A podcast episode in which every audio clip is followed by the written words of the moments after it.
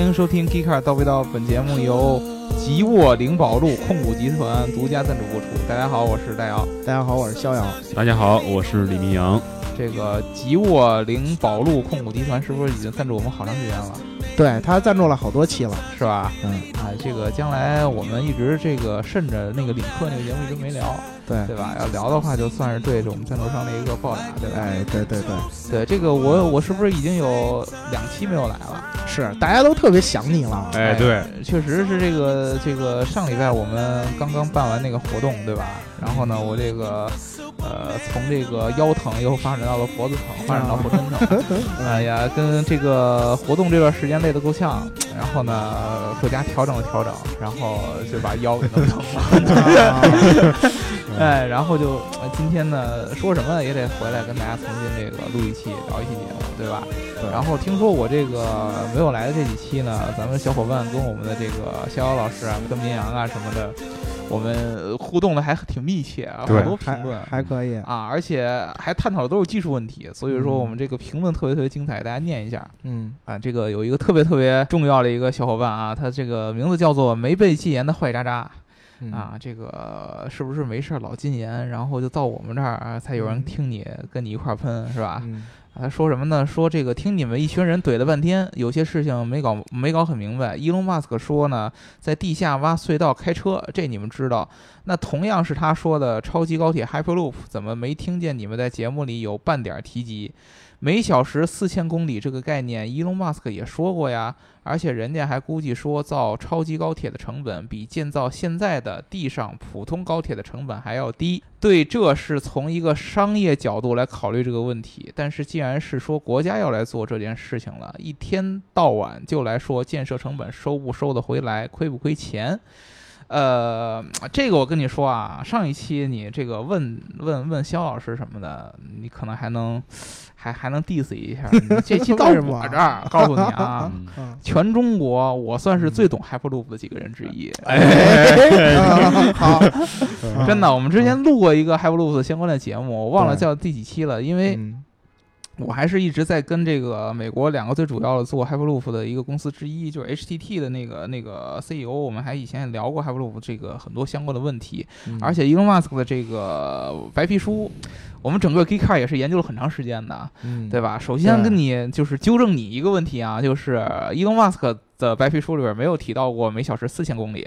，Hyperloop 的一按理论上来说，它应该是接近音速，也就是说一千多公里啊、每小时。呃，至于你说的这个 Hyperloop 的这地下。挖挖通道的这样的实施的嗯方式，这个确实伊隆马斯克在呃他的这个白皮书里边，以及现在很多做这个 Hyperloop 的公司都有说到过，Hyperloop 的成本是要比我们现有的高铁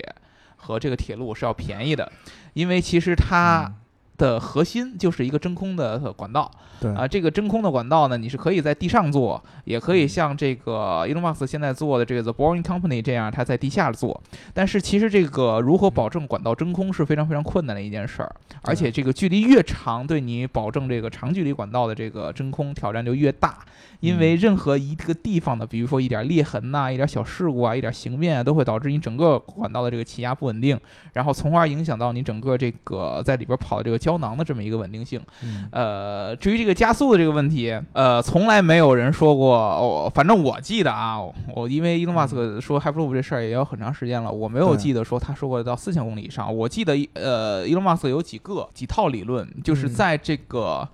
呃，城市里边儿交通里边儿，它的速度不能很快嘛，因为毕对竟在是一个城市的一个比较密集的一个速度，所以说对他会选择呃挖这种地道，然后大嗯概是一百多公里每小时的这么一个速度，它有一个嗯板子带着这个车在，就就跟咱们每一辆车都可以变成一个独立的地铁一样在那儿跑。哦嗯城市之间，他觉得如果说是短途的城市旅行，就有点像咱们现在比如说北京到上海这样的高铁，我们嗯要坐五个小时。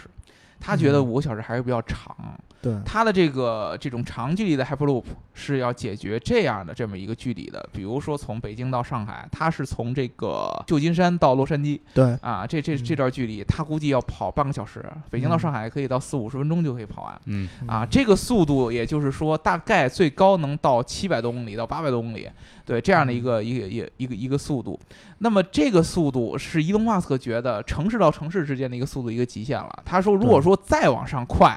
他嗯觉得就不会是在地面上的一个交通工具了。对对应该是起飞了，就应该对上上天了。他觉得现在的飞机其实还有速度提升空间，就是对他觉得再往上快的话，比如说国家到国家之间嗯啊，比如说你像从中国到美国，嗯以前我们一飞就是十多个十几个小时对嗯，啊，然后或者说从中国到欧洲，然后有的时候还要中间要转机，啊，他如果说用这种超音速的飞机的话，这个可嗯能是他觉得更好的一个一个做的一个方法啊，所以说嗯我不记得他说过 Hyperloop 的速度能到这个四千公里每小时，呃，嗯建设成本确实是之前跟你说的，就是按 Elon Musk 的这个说法的话，它的成本 Hyperloop 的建设成本是要比现在的高铁要低的，这个没有问题，呃不过到现在为止还没有一个公司能够像现在。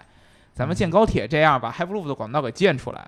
嗯对，对，虽然有很多国家已经有这样的什么跟一些创业公司达成一些嗯所谓的协议，但是这个管道到现在也是一个测试阶段，而且测试阶段的管道一般都非常非常的短，几公里啊，五公里左右的这么一个测试管道对，啊。呃，下一个评论叫孙小小小小小小小小小小涛，他说呢，更直观一点来说，四秒破百的汽车实际加速度是。一百除以三点六除以四，大约是七秒每秒的平方，已经接近一个 G 了。以这个加速度加速到四千时速，只需要四千除以三点六除以七，才两分半钟左右。好，这个、我们给你传播一点物理的常识，对不对？嗯对，呃，一般情况下啊，咱们这个坐飞机，波音七八七，嗯这个飞机的加速度是多少呢？零点二五 G，嗯，对吧？对，啊，我们一般坐的这个呃城际的这种快轨，就是磁嗯悬浮的那种列车，零点零六 G，对，这个是平常我们呃，你基本上咱咱坐什么那个城际这种快轨或者地铁这样的，就是嗯零点零几 G 的，我们感受不到了，基本上对加速度基本上感受不到可了。以接受，嗯对飞机这个零点二五，我们起飞的时候还是能感觉到的很这明显的个呃不舒服很明了显的这个感觉的。对对，你自己想一想，嗯，啊，他这里边算了一下，就是以这个四秒破百的汽车加速到四千公里每小时的时间是两分半左右，这个你算的是没问题的。但是嗯对你想一想，首先你没坐过，我我我我斗胆地说一句啊，啊你可能没有坐过四秒破百的车，对嗯或者说你就真坐过四秒破百的车，你也没让它在四秒内破百，对， 对吧你？也不是一直在破，对对啊你你你这是四秒，啊同志。嗯嗯，你什么感觉？就是我能看到很多网上的视频，就是你可以想象一下，它有点像坐过山车那种直接往下扎的那种对感觉，对对那个就跟你的重力加速度差不太多了，对就一 G 了，对嗯对吧？差不多是一 G 了，你往下扎那个感觉，那个感觉你给我承受两分半钟，那这一般人我觉得受不了这嗯个，内脏容易碎，这它可能不会对你的身体造成什么致命的伤害，但是这个舒适程度绝对是受不了的对，啊！那也就是说，四千公里的这个高铁，按你的这个加速度，那一般的上点岁数的和这个小孩儿就基本上用不了了。对，要不然这孩子都给你哭炸了对，啊、因为为小孩儿和老人的话，很有可能他的这个整个的这个血液循环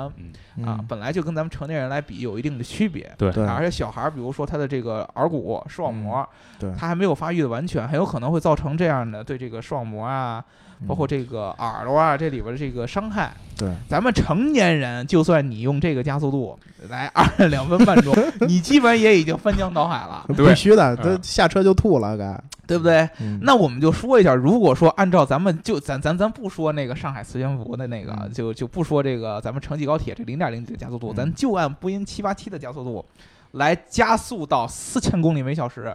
它需要的时间其实也没有那么长，四千五呃四百五十秒，嗯四百五十秒也就是不到十分钟，八分钟左右，对七七分半嘛。 对，呃，但是你知道这七分半，如果按照这个加速度往前走的话，它开了多少距离吗？它已经开了二百五十公里了。哎，嗯嗯，也就是说，对你要这个速度，你到天津，嗯过了，哎，你快啊都已经过 了，你都已经过了， 嗯你知道吗？对，你还没到极速呢，你都已经过了，啊，对吧？所以说，这个东西是一个非常非常非常有意思的一个计算的范围，就嗯？是你要和它的这个，首先加速度对跟人的这个舒适性是有关系的。对，呃，这个如果加速度太高，虽嗯然说他人也是可以承受的，因为人理论上，呃，有人测试过能承受了最大的加速度可以到四十多 G，四十多个 G，啊十多 G，这还对能给你留口气儿对，就我是你操还能活着。啊，四十多 G，因为有专门的这个，我忘了那个博士嗯叫什么了。做这个实验，他就是为了就是呃航天技术啊，然后包括这个飞行员啊，他为了为了这个嗯做这个测试，包括什么样的椅子结构可以让人有更好的受到这个加速的这种加速度的承受保护啊，他做这种实验，最后做出来应该是四十五 G 多。但是，一般这个我我今天也看了一眼啊，嗯，就是他们这帮那个宇航员在测试的时候，嗯他们所承受的 G 值也差不多是九到十对啊二个对左右。一般的就是没有对经过特殊的训练，嗯，然后咱们的人最多最多也就到九 G。对嗯，呃，一般的这种战斗机加速度嗯非常非常快，而且经常它会直上、对，垂直起降的这样的，嗯直上的，然后再升升高度的这样的。它在这个空中很高的距离又导又有这个缺氧，它有时候会出一个问题叫黑视，就是眼睛看不见了。对对对对，啊，因为有一件什么事儿呢？就是你加速度很高的时候，你血液的循环会会会一下有一个逆向，就同时向脑子上面冲，对然后你会让让你的脑子直接就炸开，嗯，然后你的好多这个血管啊什么的承受不了，然后你的眼睛就看不见了，视觉神经缺血，啊对，对就就就就就就不行了，就看不见了嗯啊，这个是很有可能的。咱但是咱们一般人不会承受到这个这个地步的。对我觉得一般人啊，你要在就是你刚才说了四秒破百。或者说，咱们说二点几秒，现在这种神车，那嗯那它的加速度基本上就已经一 G 多了，一点三 G 左右了。对，啊，它的这个加速度的话，你是很难很难长时间承受的。我说这个长时间可不是你说的什么十分钟还是什么的，就你刚才说的这种一两分钟你都接受不了。对，你想想，咱们以前坐过过山车，过山车的时间大概也就是一分多钟，对，而且一中间它并不是全是对这个加速度一，分钟是很长的一个样子。对，你开头有十秒，嗯然后最后有十秒，起个步，上个坡，然后你中间对上坡那段其实是非常非常长的一个时间对，。哎特别慢，对你掐一下，基本上你真正能在这个过程当中特别特别承受几加秒嗯速，度，也就十秒钟，我对我估计对，啊，超不过就是一次性的也就十秒钟，对撑它死不了是十秒钟来一嗯下，然后上去以后再来一个几秒钟，不是对全程尖叫，对你要是一直一分钟全这样，你肯定受不了。对，对啊，你想想，你上一个四千公里的一个高铁，对吧？春节春节的时候回老家，嗯上了四千公里高铁，全程周围全都是尖叫，你什么嗯感觉？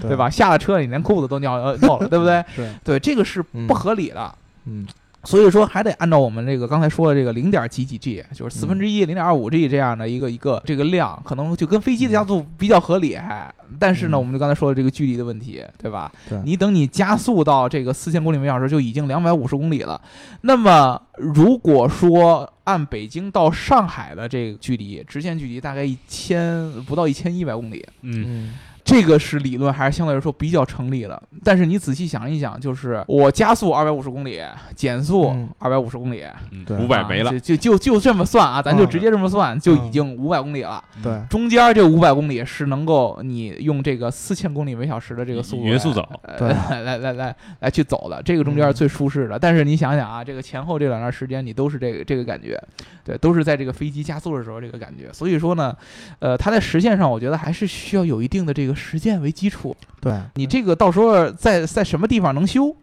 对不对？嗯然后在哪儿能修，然后哪儿能满足你的这个这么高速度的这样的一个轨道，也是个问题。因为对我的理解，这么高的速度的话，无法做一个很大的一个转向吧？对啊，我们之前上一期就提到了这个转向的问题。对，因为之前其实就在 Hyperloop 的时候，就已嗯经他们那个、很多人就跟我们就有探讨过这个转向的问题。对呃，就是说它在那个高速度的情况下，就七百多公里每小时，其实嗯就已经很难在这个很大的这样的半径上面做做这个转向，比如说嗯突然一个转弯儿，或者说怎么怎么样的，它对一定是一个。走一个特别大的一个弧形对才可以。那么你到了四千公里每小时，那更要命了，，对啊，那这个就 就甩出去了嘛，啊对甩出吧？去对了。对啊它，侧向承受的 G 值甚至比你这个加速的要还要大很多。对吧？对是这样的。嗯啊，我们下一个小同学啊，这个叫嗯再道阳，他说呢，还有个问题，因为是跟地面接近的距离，破三点六乘以三百八十公里每小时，要考虑音爆，音爆对沿线周边的影响。但我其实也同意一些书籍的看法，如果只是提这么个概念，没什么不能提的。在发展这个的过程中，指不定能因为意外的支线发明出其他什么好东西呢？Happy accident。呃，这个确实，呃，就是你发展这个加速其实没有什么问题，嗯嗯，谁不喜欢走快一点，对不对？就是虽然说有些事情还是慢一点好，嗯对？吧？但是呢，快起来呢，大家这个对时间的这个节省都是有目共睹的啊。呃就算是现在，其实 Hyperloop 本身这个技术，很多人也在摸索，而且摸对索的一个特别重要的，除了那个管道，大部分人摸索的就是这个车本身的这个加速嗯对，啊、其实你现在就是，呃，你我不知道这个咱们听众有很多人觉得自己很懂嘛，对吧？嗯？你有没有关注过，就是 Elon Musk 他本身的这个 SpaceX 这公司？嗯这个公司每年会举办这个 Hyperloop 的一个比赛，嗯，这个比赛呢不是一个商业性质的，也不也不就是说不是面向很多公司啊什么大家一块儿拼商业模式学什么的，不是，嗯学术就是这个学术技术类型的。对啊，很多的高校也会参与。嗯这个你如果去美国，如果咱们这个有以后搬到美国上学的话，你会知道很嗯多的这个美国的这种高校，它其实都有这个单独的 Hyperloop 的这个项目的研发的这个小组，就是学生来做。嗯，啊，然后我我记得我原来我有一个哥们儿在奥斯汀，奥斯汀嗯上学，他的这个奥斯汀大学里边也就有这个 Hyperloop 相关，他们就学交通工程嘛，对交通工程它有它有就有这个 Hyperloop 相关的这个设计，他每年就会嗯参加 Elon Musk 这个 Space SpaceX 举办这个比赛，嗯大部分的时候其实他们都比赛的一个很重要的一个环节就是比拼这个你设计出来不同团队设计出来的这个胶囊这个座舱它的加速能力是怎么样的，嗯，在这个 SpaceX 这个这个这个后院儿这块儿有这么一个测试的一个管道。嗯然后呢，每年这个不同学校人拿自己的这个座舱过来怼在里边儿，然后就跑，嗯然后看你这个加速的稳定性。嗯好多的这个最开始好多这个车开到八十公里每小时就不行了，哎你知道吧？嗯你跟那个就虽然说理论上来说啊，伊隆马斯嗯这个白皮说理论上能可以跑到。那么高，那将近音速，但是好多这个实际弄出来以后，可能八十公里、一百多公里就不行了。对我记得第一届办的时候，好像最低一名也就一百多公里，二百公里其实就哦不到、就不尾行了了，嗯就因为第一个它的管道不够长，对，管道很短，嗯然后呢，它的这个加速的稳定性其实很受影响的，就是你这个管道啊和你这个车辆这个一个严丝合缝的程度，包括这个轨道，其实都会有很大的影响。而且它都主要都是用电的嘛。对这个东西其实没有大家想的那么简单，说落地就落地了。你想，我记得 Hyperloop 这个概念开始做创业公司很多的时候，一四年、一五年就出来了，嗯对，当时就说一六年就能有这个管道开始量产。但是到现在了，这都一七年，都快年底了，呃，转年就快一把再呃对，再过一个季度就一八年了，这一七对年已经是第四季度了，嗯也没有见到哪个说管道真正已经修成型儿，甭管是多少公里的吧，三公里对也好，五公里也好，也对也没见什么修成型儿的，所以这个事儿还是我觉得还是还有一定的距离。明年、嗯如果明年年初再没有这样成型的东西出来的话，我觉得嗯大家就可以相对来说的，我觉得这个概念就已经不会很热了，放一还不如放了这个对嗯放一放了。就是伊对隆马斯克他现在做的是挖地道，我觉得他地道嗯这个东西倒是挺挺挺有意思。对。就是它更像是这个地地铁的延伸嘛，然后地道这个对嗯事儿，我们之前呃这个也聊过，专门聊一期节目，对吧？对嗯大家可以有兴趣听。行，我觉得二位老师有什么想要 diss 的这里边我其实我就想针对这个第一个留言里边，我想说一句，啊就是今天我特意为了回复你这个留言。啊？我看了一眼，就是这个从洛杉矶到旧金山这之间的哎， 这一段高铁，肖老师这真是个被你干起来了，对这个地质的环境、嗯地理环境，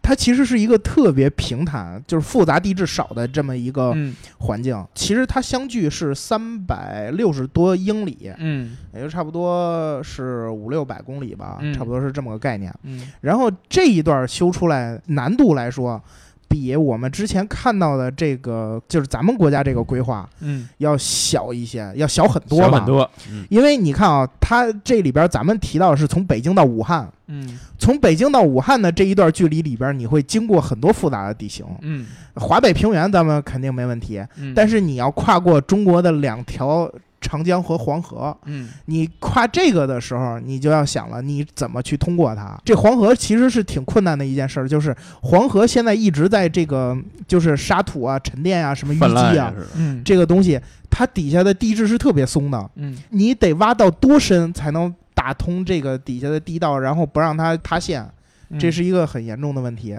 嗯所以我觉得如果这个东西放在中国的这个地质环境下来研究的话，它的成本其实真的要远远高于这个高铁，这是我的看法啊。对，其实其实这个我肖哥的意思是说，就是你要放在美国的话，你也未必能上这个科罗拉多拉科罗拉多州，是嗯吧？对对你上对丹佛也很困难。，对对，嗯其实是这个样子，就是我不知道它的这个呃四千公里这个高铁，它的这个整个的这个管道的结构是什么样的。但是如果说你就单单纯从这个 Hyperloop 的角度上来说，嗯，呃，就是 Hyperloop 的管道其实非常非常简单，对，就是一个这个真空的一个大管儿，嗯，然后呢下边呢是不同可调节高度的这个柱子，对把，它给撑起来嗯，啊。这个柱子呢其实可以按照这个不同高度来调节，嗯但是其实一个非常非常重要的一件事儿啊，就是你这个的听起来感觉好像相对来说，呃，没什么复杂的，对就是就一个柱子上面嗯支个支个管儿嘛，对吧？嗯但是其实你如果从这个真正的执行的角度上来看，你这个柱子还是要占地的。你对这个管儿如果穿行到城市里边儿，穿行到山，你不能这管儿一下蹭就上去了吧？嗯，对对吧？因为那么高的速度，呃你必须得保证这个管儿是一个平坦的这么一个感觉，对对对吧？你不能有嗯大弯儿、啊对，嗯突然急转，也不能有直是急上急下，对吧？所以说这样的一个东西，你要确保这个高度是相对来说比较平行的，就算是上坡，你也得缓着上去。嗯，这个对于咱们中国这样的，又是像肖老师刚才说的，又有山。又有嗯河，对，对吧？这个相对来说就困难多了。就对算嗯是你像我们平常的这个铁路，你想进山嗯，啊，就包括比如说入蜀啊，嗯，对，啊，进藏啊，对哎，对吧？这不对都是很困难的一件事儿吗？对吧？嗯你修这个东西就更是了。在西藏，你那边跟上一期那个明阳老师说的一样，嗯，他那边也需要你解决冻土层的问题。对啊，然后你要进川的话，它那个盆地和那个平原交界的地方的这个复杂的山体，你也得想办法去解决。啊对，你你有可能，因为我看重庆那边的这个山 啊，嗯哎它，都是就看打重庆，打隧道，然后那个从山里边钻过去。嗯，其实你要是走这种高速铁路的管道，我觉得嗯你也得把山去挖开了，嗯，甚至你还得平掉几个山头，嗯，才能最终解决这个问题。嗯，所以这个其实施工难度真的是挺复杂的。是。嗯所以说，其实这个从这个理论是非常非常美丽的，四千嗯公里每小时。但是呢，实际起实践起来，我觉得还是有一定距离。嗯但是呢，就是我们换句话来说，从消费者本身的角度上来说，我是很嗯期待有这种更快速的这个高铁能出来的对。我一样，对吧？你知道，因为咱们平常我记得以好久以前的节目就说过，就是我们经常坐这个高铁去上海啊什么地方嗯这种出差，四个多小时，确实五个小时还是一个很长的一个距离。对对有些难熬，哦，嗯真的有有有些难熬，尤其是嗯这个最近腰不太 好，知道是啊吧？这个坐在这个这个这个高铁这个小座子里边儿，而且高铁最最烦人的就是它，这站肘子是吗？对啊对，哎你对这旁边老有人给你横着这个肘子，哎你知道吗？就是我对跟明总应该感觉比较比较明显，就是咱们以前打篮球的时候，对，嗯？嗯，最膈应的就是那种横肘子架肘的人哎对架肘对，啊打球就打球，对吧？嗯他就是这老拿这个肘子横着开路啊呃，对，开路嗯，也好，还是防人也好，还是什么这个卡位置也好，通常就引起纷争，对呀对，就是就就我们这对这种肘子就特别敏感，对嗯就对可能一般人觉不出什么，哎，就把把胳膊放那儿，但是对我们就就觉得这个肘子横着就特别特别别扭呃，对不对，尤其高铁对每每个人坐，你毕竟还是少数人能坐特等座，是吧对对对嗯单独对一个座位，大家这都是平民阶级，是吧？对接点地气，坐一个二等座，对，你一支对是吧对别人就很对很不方便就，对。对，而且我他们经常就是咱们俩个儿又比较高，他一嗯支就正好捅到你这个腰这 儿，腰这儿哎腰又疼了，哎对 对对，就家里感觉就特别别扭，倒不是疼，但是就啊就就就跟你那儿掐在那儿，你就特别特别难受，你知道吧？对，所以说呢，嗯这个经常啊，我在这个车上呢就嫌弃这个旁边这种横肘子的人。所以说，如嗯果说你能把我的这个四五个小时的时间缩到这个一个小时之内啊，我嗯还是很开心的，对吧？？对，我还是盼着他能快点快点来。嗯嗯，好，我们这个。呃，回复评论这个时间有点长，是 吧？对吧？对因为二十上多一分钟了，二十分钟了啊，是吧二十多分钟了呃都是吧？因为上嗯期这个小伙伴们确实跟我们这个互动太多了，对吧？对，嗯啊、我们这一期节目要聊一个什么呢？就是这个要聊一个特别特别特别重量级别的一个 SUV 嗯，嗯啊，对吧？因为什么呢？就是呃，大家都知道这个听我们节目的这个老听众都知道，我、我嗯不喜欢 SUV，对，对对吧？然后呢，但是呢，每一次呢，我们当我们聊到一个什么品牌的故事的时候啊，都有一个特别特别残酷的一个现实，就是越来越多的我曾经喜欢的品牌，现在都开始做 SUV 了，对对吧？不管是什么这个阿尔法罗密欧啊、对，捷豹啊嗯，啊，是吧？这个宾利啊，对，是？吧？这些原先想起来可能跟 SUV 没有什么关系的，甚至于现在有传言什么兰博基尼啊、嗯，啊，然后这个玛莎拉蒂也已经出了 SUV 了，对这些都开始做 SUV。这些一切一切的行为都源自于一款 车，对吧？宝马这 X 五吗？并不是，你知道，啊宝马跟他们还是有一定级别、呃这个品牌上的差距的。哦对吧？嗯就是跟我坐，跟跟这个这辆车呢，恰恰是我坐在对面的这个逍遥老师最喜欢的车之一。 嗯所以说我们这对一期呢，正好就一定要聊这个车是什么呢？就是这个保时捷的卡宴，对卡宴，对吧？啊，对这个卡宴呢。正好应该是在呃就在八月月底，刚刚好这个对外公布了新一代，对新一啊代，按他们官方的说法应该叫第三代。第三第代三，代，哎，对第三代的大卡宴应该是初代是在二零零二年，对，嗯出然来后2002呢，年第，二代是在10一零年年，然后呢，这是第一七三年代，，嗯，对，对第三17代年这个第三代中间有还有几代，那个按有几人家个车就厂这算改款嘛，对，facelift，对，这只是算小改款。那真正的这个正宗的这个，这是第三代对，啊，第三代这个卡宴，嗯这个车一出来就又呃有很多人开始这个很关注啊，尤其是在嗯中国，这个中国卡宴是很重要的一个市场，对，对吧？嗯，然后呢，我们跟大家大概说一下，先说一下这个新车，然后我们嗯就聊一聊以前的这个卡宴的一些故事，对不对？好，嗯这个新车较现在这个卡宴来说呢，其实，呃，我个人觉得从这个外观上来说更好看了。嗯，对，对这个前脸还是保留着这个保时捷传统的这个家族设计语言 啊。有说这说个得赞，对 Porsche 呃，啊，对这个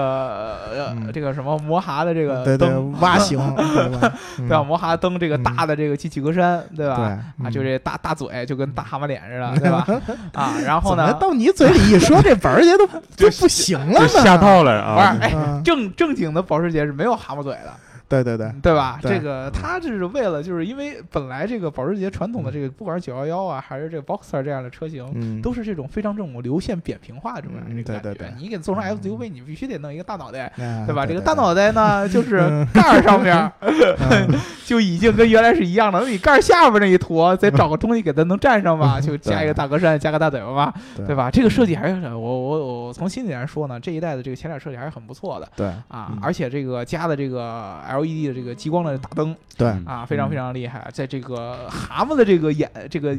头灯里边还能嗯加入这个激光大灯这样的单元，我替蛤蟆谢谢你，对吧？这个是嗯对很很了不起的。对然后这个车的尾部加了一个这么整个一个贯穿式的这么一个灯带。嗯对啊，这个特别特别像林肯，然后那个整个造型又有点像这个捷豹的这个 F Pace，对是吧有一点嗯呃，感觉是更加大气了一点。然后呢，整个的这个车身还是像以前这个保时捷的这个做 SUV 这样风格，是非常非常的有流线性，对很动感。嗯马力上面呢，比这个现在的这个保时捷卡宴呢是高了大概七马力左右，七匹米，对，三百四。然后呢，三点零起都是这个带这个涡轮的，嗯对，现在再都往是上涡轮了，对，再往上还有什么卡宴 E S，对对吧？这个嗯还有卡宴 Turbo 对啊，然后这个是双涡轮的，对对，然后呢，整个的百公里加速，呃，我记得好像还是在六秒左右吧，应该是六秒多。对呃，具体的嗯我记不太清了，因为那个嗯数据不是很明显啊。而且嗯我大家知道，我一向不是很关对注这个它直线加速，对对吧？曾经跟这就这个问题跟我们逍遥老师 diss 了很长时间，就是我说对直线加速是一个没有意义的一个数字，逍遥老师就告诉我，嗯 对，对吧？主要你录那期节目的时啊啊候，啊！我第二天去了纽北，哦。啊，哎，就你对你你这种人就是默默的装逼， 对吧？我身边还有一个马上要去纽北我啊我我的问 你，谁没事儿老能去纽北 啊？啊啊，是我他妈天天跟北京 都 是坐公交或者走路上班的。排你跟骨我，我去骸骨不行 吗？还有是吧？你 嗯，跟我说没事儿就能去纽北，这哎完全这不在一不是嗯哎频道上啊！这不是随便人都能什么的。那你这么说也行。你要是说我的生命当中一个月我就能去一次纽北，那我觉得百公里加速就是有意义的，哎对吧？我至少一个月我能去一趟骸骨，啊， 那我不行啊，是吧？这可以吧？ 我对吧一我一个月能去一次八一湖就不错了，对不对？我能嗯开个碰碰车就不错了嗯，啊。呃，然后呢，咱说回这个新的这个卡宴啊，这个嗯车里面嗯，啊、有更多的这样的升级，就是它把这个整个的这个内饰这个交互系统做的特别像这个之前那个新款那个帕拉梅拉，对，帕拉梅拉的啊一那嗯个套十二点十二点三的这么一个中控的一个嗯横屏、对，啊，然后呢，这个仪表上也是七寸的这么一个呃机械和这个液晶仪表结合的这嗯么一个感觉。但是其实我个人感觉啊，嗯就是是新的卡宴的整套交互跟之前几个那种呃其他的豪华品牌出了几个 SUV 比，嗯，呃，没有那么惊艳，确实是确实嗯确实是就是真的没有那么，比如说跟、嗯跟星脉比。嗯保守了一点，嗯对，嗯甚至于跟沃尔沃比，沃尔沃就一块大屏嘛，对老竖早就屏有的，对，嗯就是相相对来说，它还是保守一点，很传统，看起来。对这个从核心意义上来说，还是很像保时捷以前的风格的，对就是呃美其名曰是更新一代，嗯，实质上 呢还保留着很多的传承。对哎，我对这么说可以 吧？是吧，对天老对师对对对对，我说的很客气了吧，这么说是吧比较客气嗯啊，对不客客气气说客就气换汤不换药，哎 对吧？啊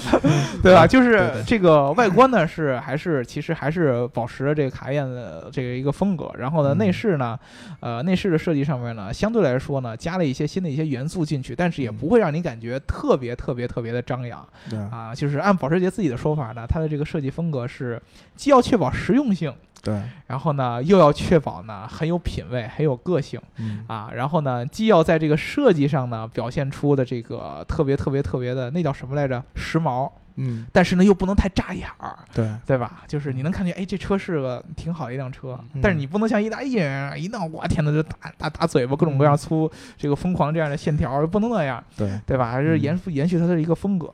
嗯但是我们为什么这一期就在我开头的时候刚开始说了，就是说。保时捷这个卡宴这辆车呢，跟这个其他的这些什么我们刚才说的玛莎拉蒂啊、嗯兰博基尼啊、阿尔法罗密欧啊，包括我们英国的这个捷豹啊，嗯跟他们做 SUV 呢有什么样的联系？嗯，就是因为我们刚才跟大家说了，第一代的保时捷的卡宴是在2002年就上市对，了，零二年，当时那段时间嗯还不是我现在痛恨的这个时 代，啊，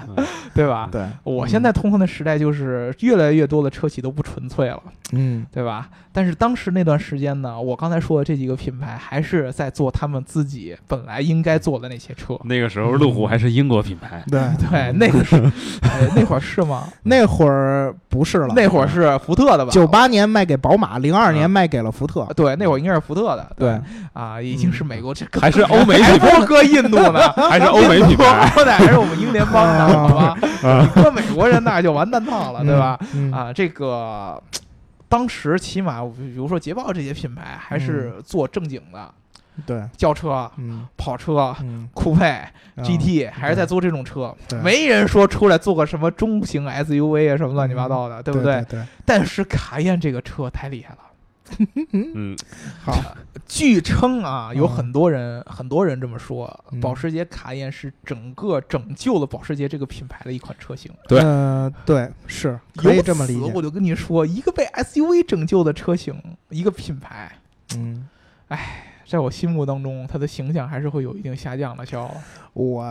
这哎，这个大老师，你有你的观点，啊，但是我有我的看法，是吧？对不对？啊我就这么说吧，保时捷卡宴这车对于我来说，啊，它真的开启了我一个就是对车喜欢的这么一个梦想，哎呦，对吧？把汽车当做梦想，啊，就是从保时捷卡宴开始的。为什么呢？因为那会儿其实很难接触到就是保时捷这个品牌，嗯在卡宴之前。嗯，你们想想，你们在知道卡宴之前，嗯你们有多少个人是真正见过几辆九幺幺啊，或者是对，或者说真正知道保时捷的这些历史啊啊因为保时捷所参加的那些赛事在中国也没有播。啊，对，有嗯对道吧理，啊那会儿那会儿你能看到 F 一，但是你看到的是法拉利，你啊看到的是迈凯伦，啊，但是你们并没有听说过这个保时捷有多厉害有多好。哎，我这么问你啊，啊问你一个问题，这对这可能 这这一比喻一说出去，可能一堆人就开始嗯 diss 我。呃没事嗯儿，呃，咱们很多中国的这个男生嗯印象当中有两个女神，啊一个叫做舒淇，一个叫做朱茵。嗯，这个一会儿我 diss 你，你先讲你先讲你知道他们请是因为继续什么呢？ 大话西游，是吗？朱茵是大话西游啊那。舒淇呢？舒舒淇我一直她不是我女神啊。哦哦。对对，这这点是说对 了，对她不是我们女神， 嗯啊，就是很很多人啊、嗯啊，啊，就是他们其实很多时候出道有名，都是因为拍一些这个向商业妥协的一些片子啊啊，甚至于朱茵当时是为了拍一些片子，就让人那个骗了很多，就是骗什么三级片啊这样的，嗯，就是违违反了自己初衷的这种方式来博嗯得很多人的认识。啊在他们自己眼里边，嗯感觉也不是一个特别特别特别痛快的事儿，你知道吗？呃我其实我是想更多的想跟你嗯探讨这个例子，可能举出来很多人会骂我，对不对？嗯但是呢，我还想跟你探讨，就是这个卡宴这辆车嗯到底是在什么一个背景下边而诞生的？因为一般人看起来好像就是保时捷向一个对市场销量一个妥协，嗯对吧？这是很多这个一般的，你像我这样的觉得它不纯粹的这个人嗯对会抱有了一个看法嗯。但是呢，你作为一个保时捷的一个粉丝，你给大家介绍一下这个卡宴这个车到底是在什么样的一个状态下来产生的？是不是就是为了这个保时捷实在是坚持不下去了，嗯为了活命被迫的做了这么一款车出来对我继续刚才我的话题啊，啊这个我先回答你，啊确实有这原啊，因，是吧？对，确实有这原因，对，逼良为娼了是吧？对，因为保时捷在卖卡宴之前，啊，它的年销量真的很低，是它在八十年代末的时候嗯，九十年代初这一段时间，真的就太低了。当时它在各项赛事表现的还可以哈，是，但是它卖车卖的是真的不行了。嗯，它那几年年销量就一万多辆，快死现了在的这一万个多辆的应销该量。是在一六年的时候啊，光嗯在中国的销量就已经六万多，快七万辆了，全球二十万辆一年，全球二十三万辆，对，已经对非常非常高了，是吧嗯？嗯，你可见，当然这里边不完全是因啊为卡宴啊，嗯因为现在马看已经超越卡宴成为啊最对对畅销对的车对型帕它了拉的，梅拉所有这些嗯车型，对，啊，全加一起。但是那会儿真的，一万多辆的年销量，嗯，就说保时捷的这个利润率要高，嗯，但是你其实真的挣不着多少钱。是，这个时候，其实提到卡宴，就不得不提一个人，嗯他叫魏德金。嗯魏德金是之前保时捷的 CEO，嗯呃，能力特别强，嗯是他把保时捷从这个泥潭里拉起来的。嗯当时这个魏德金九一年回到了保时捷的这个就是董事会里边儿，啊，当时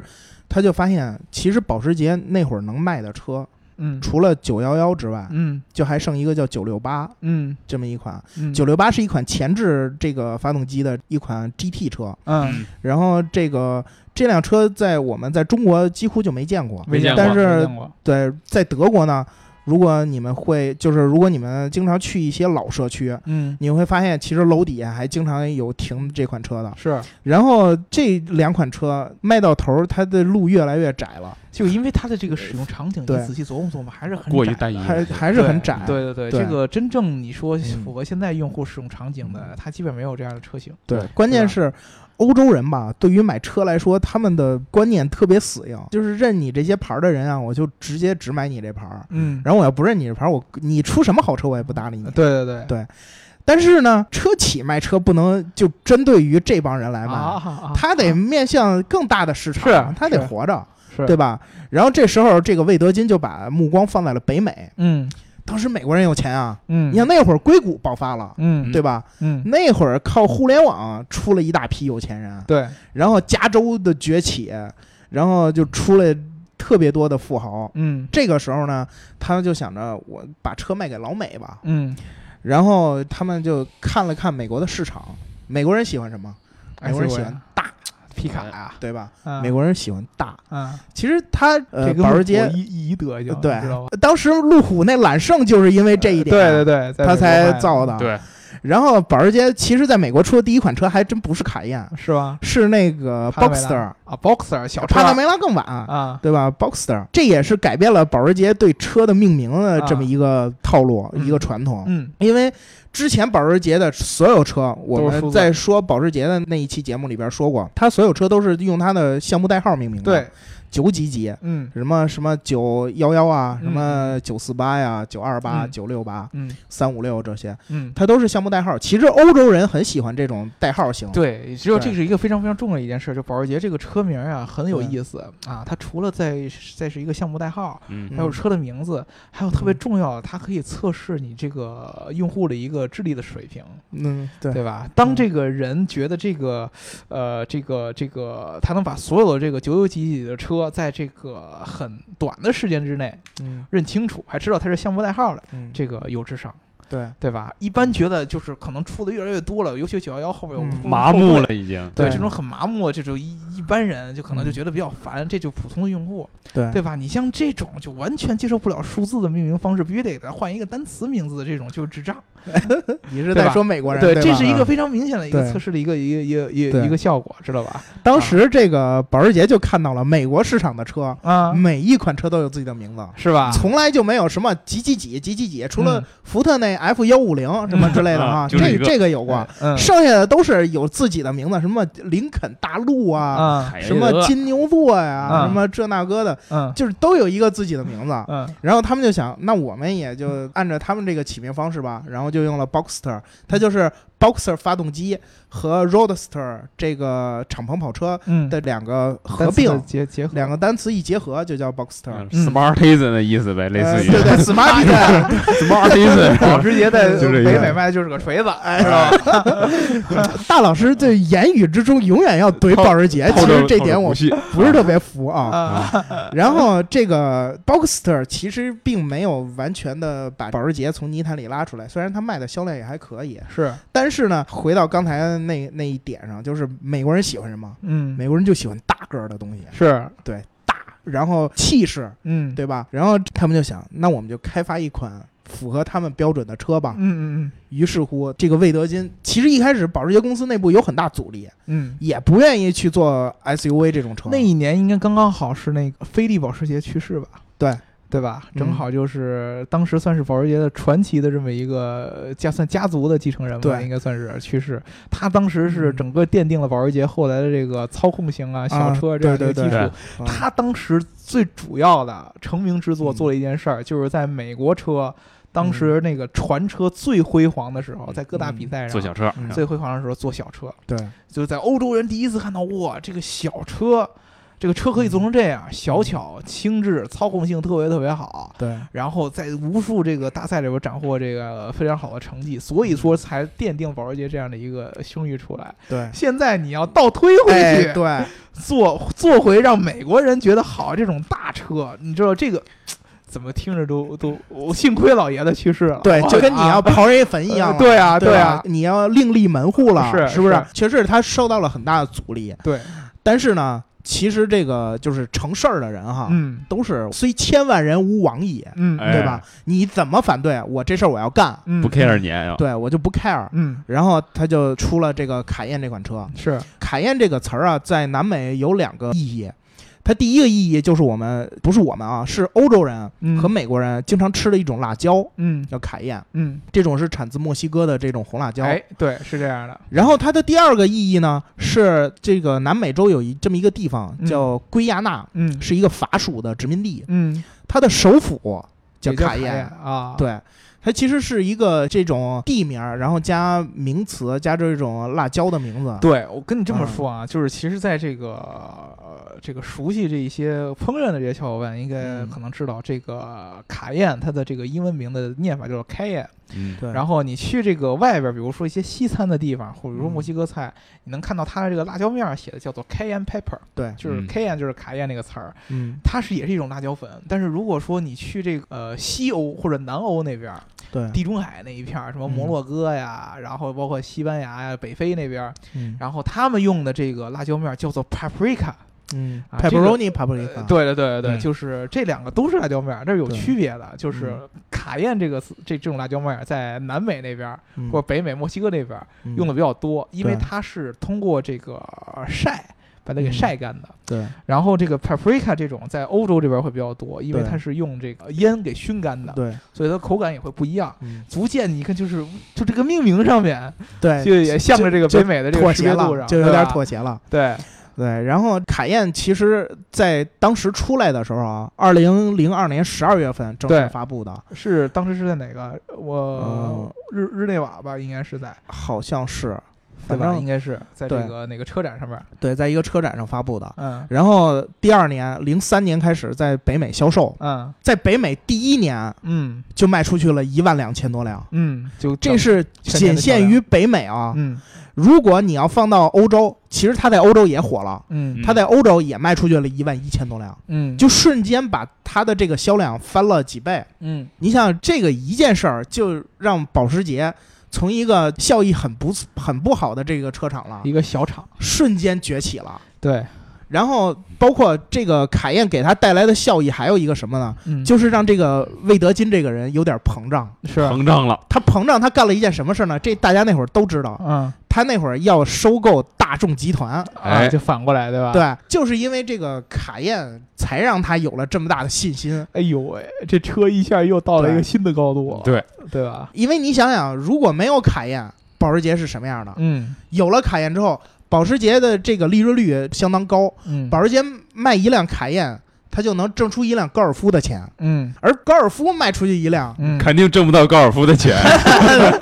说不准，我觉得对，它只能挣五百欧元。啊，所以你想想，大众虽然这个年销量特别大，嗯，但是其实它的利润率并没有叫保时捷差太远了。嗯对所以你看，保时捷就是凯宴这一款车起到的作用是多么的大。然后，保时捷亚太区的总裁嗯曾经就说过，其实凯宴对于整个这个保时捷的作用，尤其在亚洲最明显。嗯在亚洲，最主要在中国大陆的这个销量，嗯，保时捷整个在中国大陆的销量都是靠凯宴带起来的，对是，你靠911是带不动那的。这是肯定的，对吧确实。他自己就说过，凯宴这款车让人们认识了保时捷，提高了嗯保时捷的知名度。呃，这个我非常非常同意。甭管你是不是因为这个车不纯粹，对，然后后才造成的，但啊 就是是甭管你认识那对是不是真的保时捷，，对，都是因为知道了有凯宴，才知道了保时捷这个牌儿，哎，对，然后又去又通过保时捷这个牌儿，才又是了解到了解到了它的历史，嗯，还能如数家珍的这样说那样说，所以我觉得凯宴真的是保时捷走的一步好棋，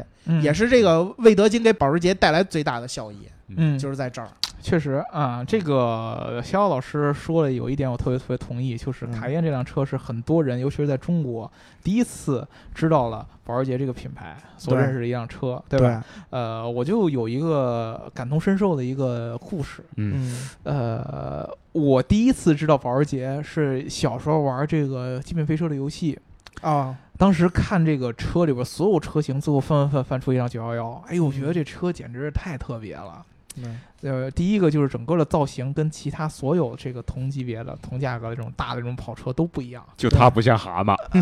啊，就是呃所有你像往后翻什么兰博基尼啊、啊，然后什么玛莎拉蒂啊，这个车看起来都相对来说很大，就这个对车小车嗯非常非常可爱。 嗯然后呢，性能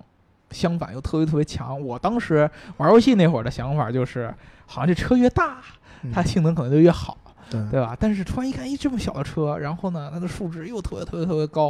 然后特别特别喜欢。嗯但是当时确实，整个在这个这个这个这个呃我的这个朋友的周围，真嗯正知道保时捷这个车的，呃，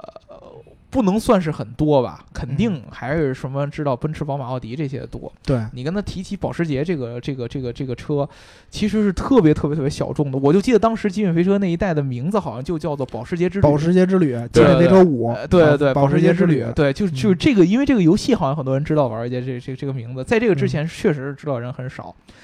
真正爆发的时候，就应该是卡宴这个第二代的时候出来了，就嗯一零年那对，段时间，我就记得，呃，一零年我应该是大三、大二、大三的时候，就那一两年的时间，我记得当时我去过一次南京，去过一次成都，满大街都是卡宴，对，满大真的是满大街都是卡宴，就。就是你基本上只要是路过这种豪华型的 SUV，卡宴里边就绝对能看到一辆。对啊，各种各种颜色的，什么白色的呀，然后什么黑色的，还有那种有点发呃发发紫不拉几的那种那嗯啊那对那对那对那那那个颜色的，各种对各样的卡宴。然后我大学的室友嗯就开始就开始议论，我们当时就有一个有一个梗，就是我嗯们有一个有一个室友，他从来不不怎么关心车，啊就是有的时候我们可能偶尔我们会聊起一下车的一件事儿。我们屋里边儿，我其实我当时都不是特别特别关心车。嗯我们屋里边有两个人，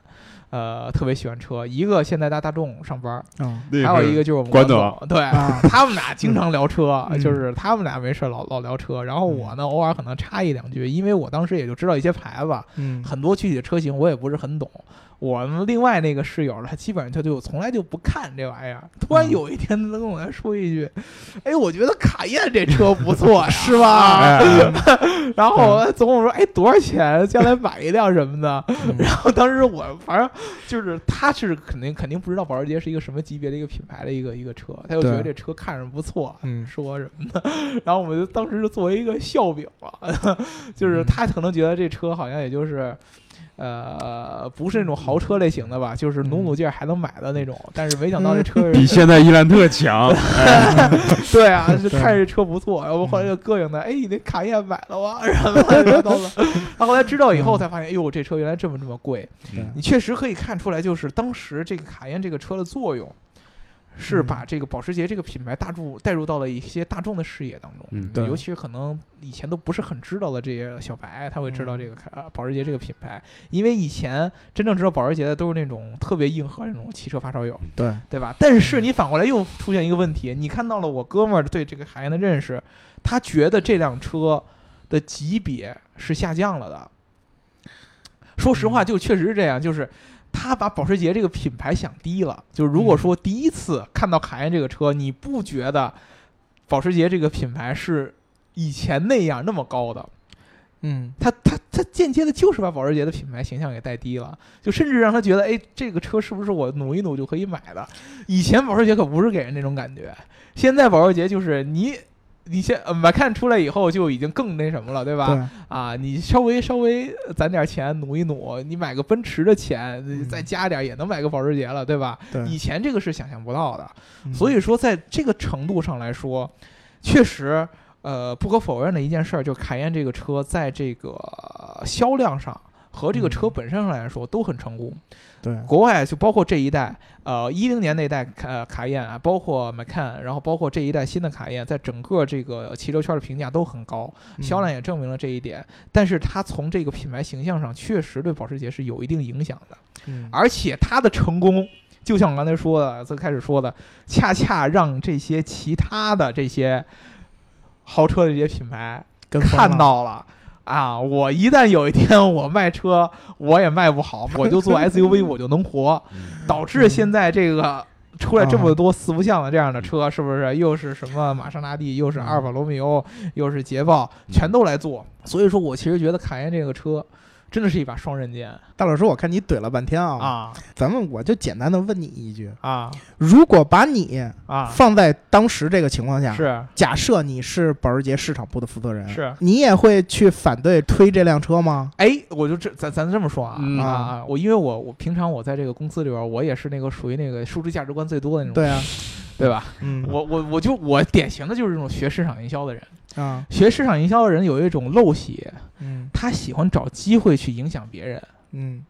你知道吧？就我天发生现有了天生有呃这种对感觉，就是我我我们有有同感，有对同对感，对对吧？哎啊对，就是因为是营销人，就是在营销的理念就是在于我要影响你对啊，我不是让你变成我，但是我嗯想办法影响你。对，啊，我让你影响你，就是、嗯你你觉出来了，这个自己发生了影响，然后你还觉得哎，这这事儿有有有有点道 理 。你说这人讨不讨厌呢？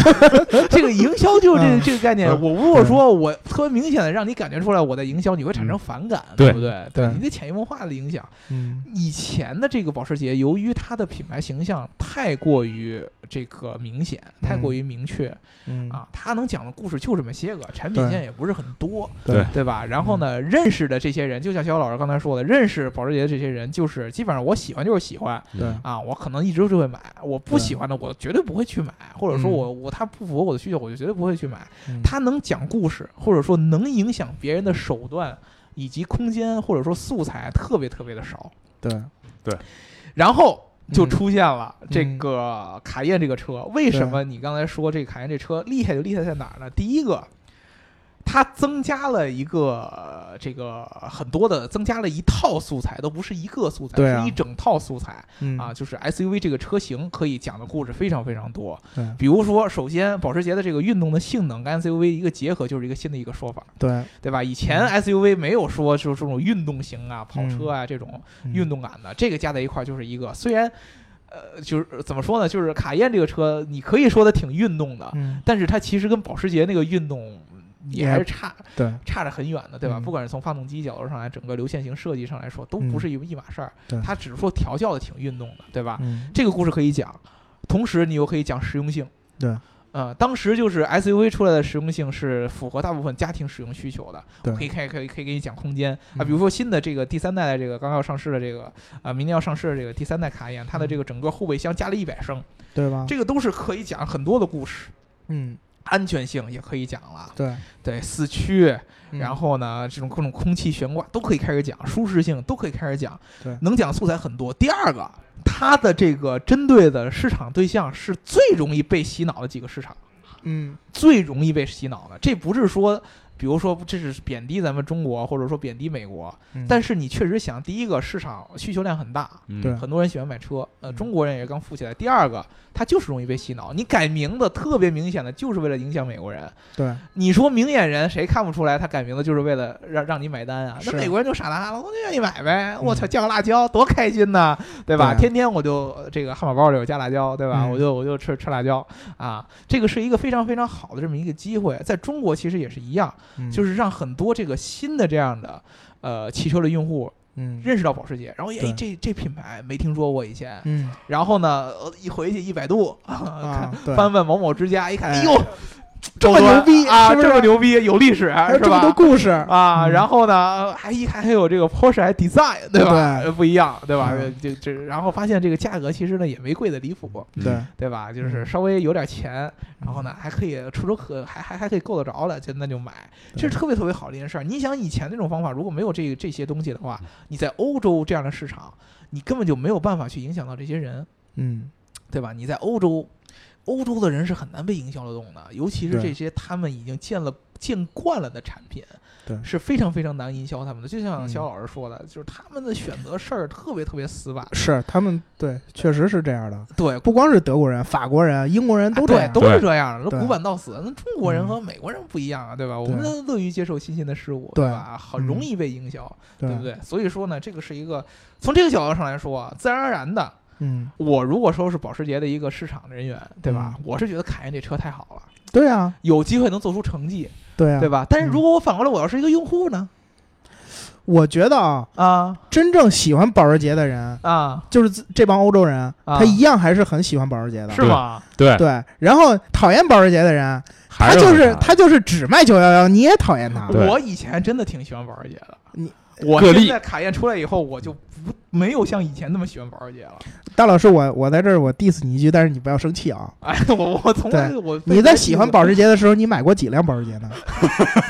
哎，那那那嗯这么说啊嗯对吧？就是那些会买保时捷的人，他一啊还是样会接还着是买会保买保时捷，啊，嗯他不会因为你出了一辆卡宴，他就不买保哎，时捷这了。个我确特别同意，特别对特吧别同意。可能然后，然后你通过卡宴认识保时捷的人，有可能你还会去买九幺幺。哎，这哎对个这个这个这个理论上，我确实这个对吧这个我是很同意的不。得不服这句话。对嗯，这个这是啊嗯个这个我是非常非常同意的，就是说，对其实真正喜欢保时捷是要有一个界定的。嗯对你买过他的车，或者说你会买他的车的喜欢嗯是一种喜欢，这个对喜欢对保时捷来说是有意义的。对对你不买他的车，你只是单纯从精神层面喜欢上，那说白了，你对他怎么看无所谓了。对，嗯哎，这个其实是一个非常非常市场营销层面的一个想法。对吧？对，这个呃终于你被我们给影响 到了。而且两位老师就刚才提到说这个中美这个市场，就是嗯啊说对于这种大型 SUV 有这么一种需求。啊嗯，所以说，其实我也有一种想法，就是我认为对其实不仅仅是这个保时捷推出卡宴，嗯，啊从某种角度上来看，也是这个时势造就了卡宴这么一款车。是对对，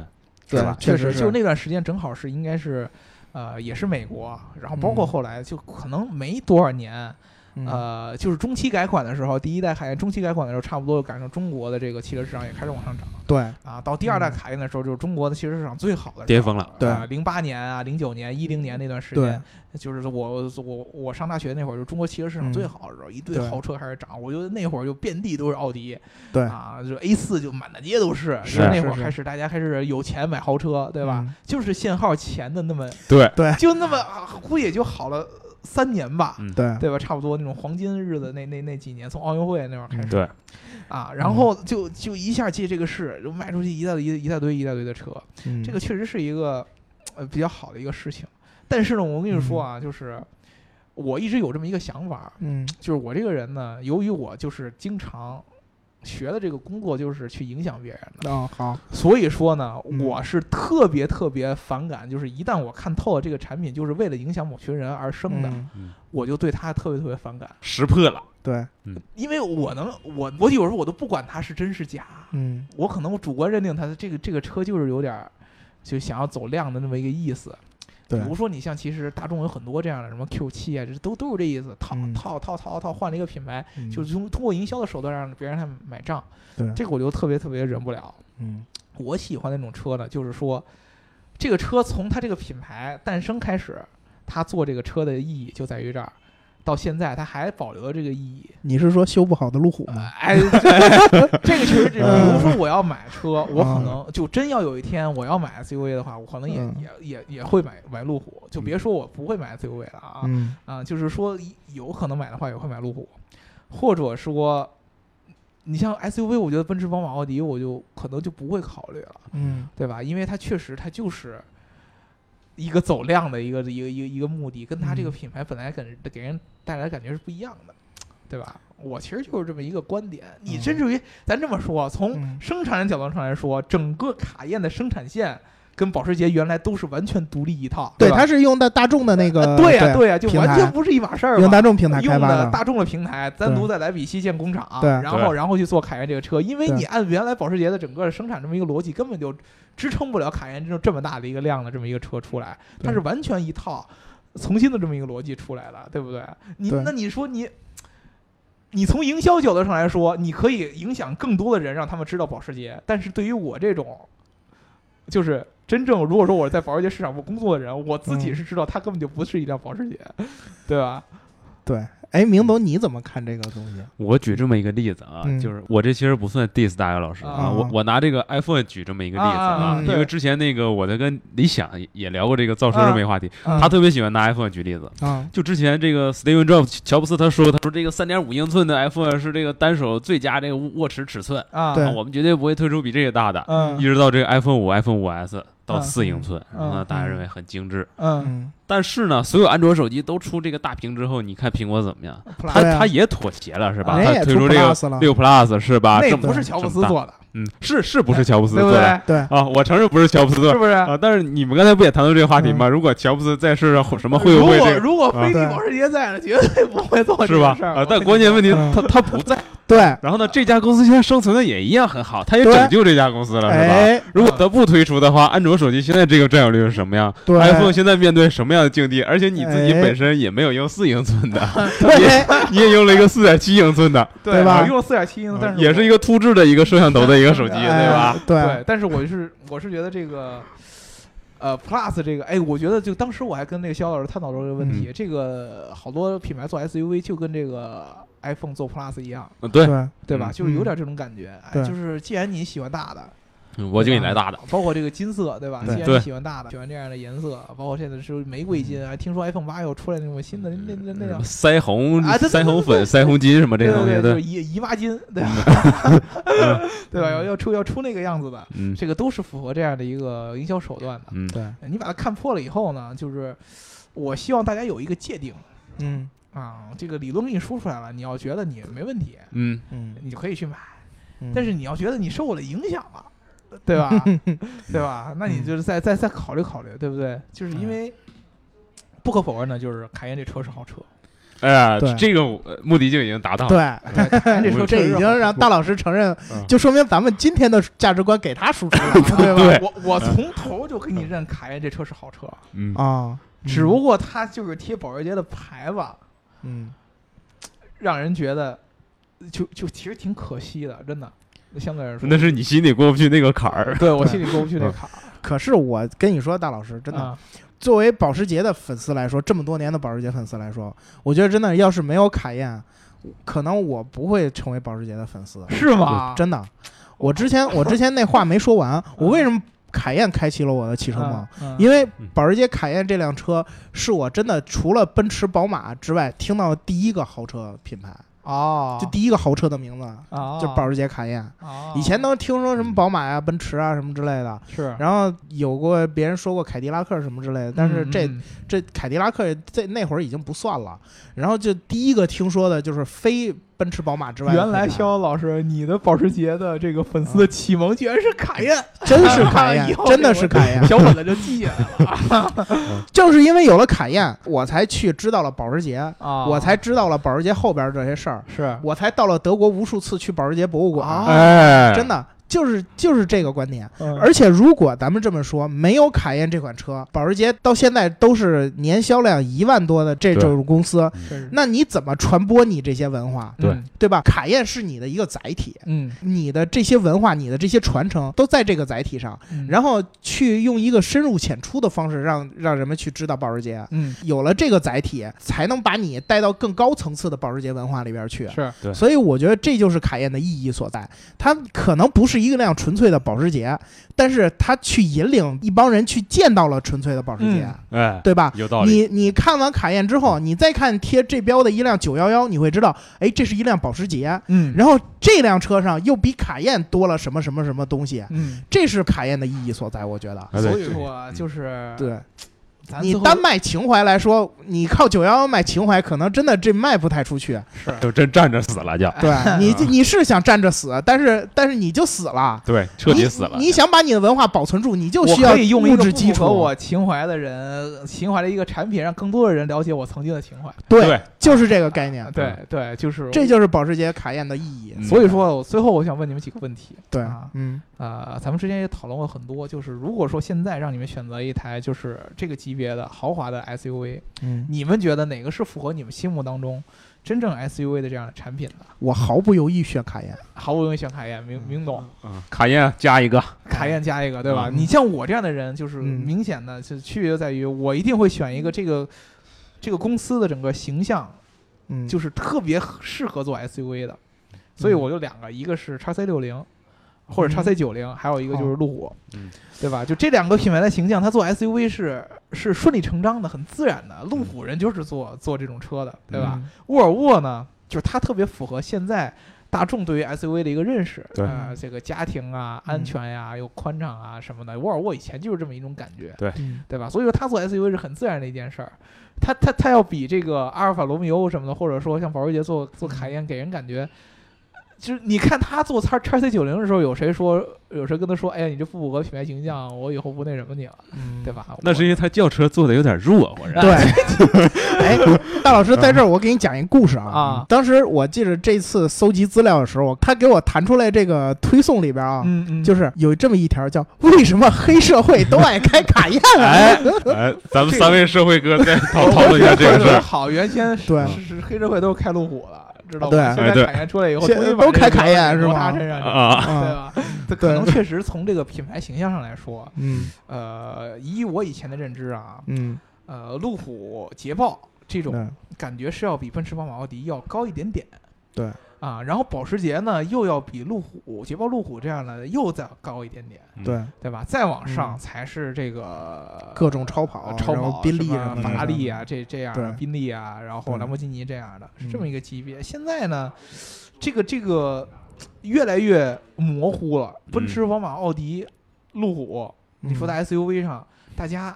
样子也差不多，价格也差不多。嗯对，然后你这个卡宴一下来，卡宴的这个级别已经和奔驰呃或者说 Q 七啊这样的、已经非常非常相近了。嗯对，呃，说白了就已经非常非常相近了嘛。就是如果说你把对这个配置摊开了，完全摊开了，它的这个重合率已经嗯非常非常高了，价对嗯格，对？吧？所以说从这个角度上来说，品牌形象上确实是有一定影响。这个我我来反驳一下这个大姚老师啊，啊 好，嗯大姚老师这个观点可能认为，哎，现现在黑社会已经不开这个社各种社会哥不开路虎了，因为因为他他啊一看就是嗯哎，开好开保时像捷，现在就是路虎跟这个奔驰、宝马、奥迪是一个级别的，我要想比他们高一个级别，嗯我就得开保时捷了吧？嗯对吧我我认为这这这一点是你的不对，就你只看车本身，你没有分析人。现在的社会哥已经就不是是嗯我不够社会， 来来知道吗听听社会我明总的高见啊！嗯现在的社会哥已经不是当年那批社会哥，啊社会哥也是有学历进化的，对对对，社会哥的审美是有进化的。对对？对，对，他跟当年那个认路虎那么一个状态是不一样。呃社会哥，你看美国很这多什是，么意思？就是审美上保时捷也比路虎高一级别呗 我觉得一直比路虎高啊。对是吗啊？，这这个是一直觉得的。你就说保时捷一直那蛤蟆形不好看，你们英国人老 diss，尤其那个 Jeremy Clarkson，对呀他总说嗯。但是你多难看啊你你看看你路路虎虎的大黄又灯又哎又好在哪儿了？ 你看看你路虎又最好新在的哪儿星了迈？是不是很好看？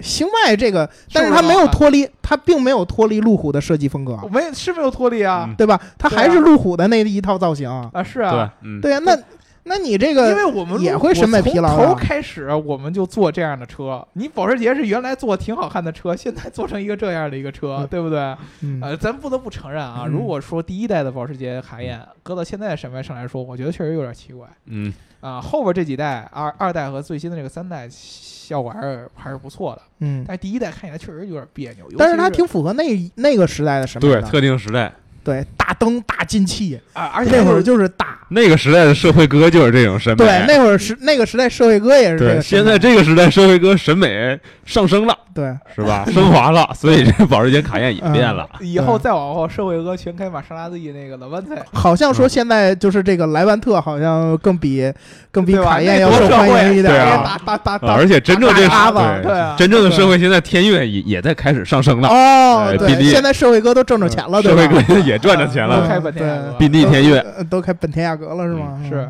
行，那好，我们这一期就聊到这儿，对吧？跟大家互动一下，就是你们觉得这个呃卡宴到底是一个在你们心目当中是一个什么样的一个车，对不对？对，还有我们到底有多少的听众，你们是通过卡宴第一次认识保时捷的？对哎吧，？如果是这样的话，你在这个节目评论里面给我们来举个手，对不对？对我特别特别想知道，到底有多少人是像肖老师一样，通过卡宴认识了保时捷，最后还成为保时捷的粉丝，对吧？我我我非常非常好奇，我相信我不是一个人。我你不孤，单，我对吧我我觉得也是，来聊一聊你们的故事，对吧？肖对老师把他的故事已经聊出来了，对不对？对，啊，这个听节目还是要记得点赞、打赏和评论，对吧？嗯啊啊，那我们今天就聊到这儿，好吧？嗯好嗯，拜拜。再见。嗯。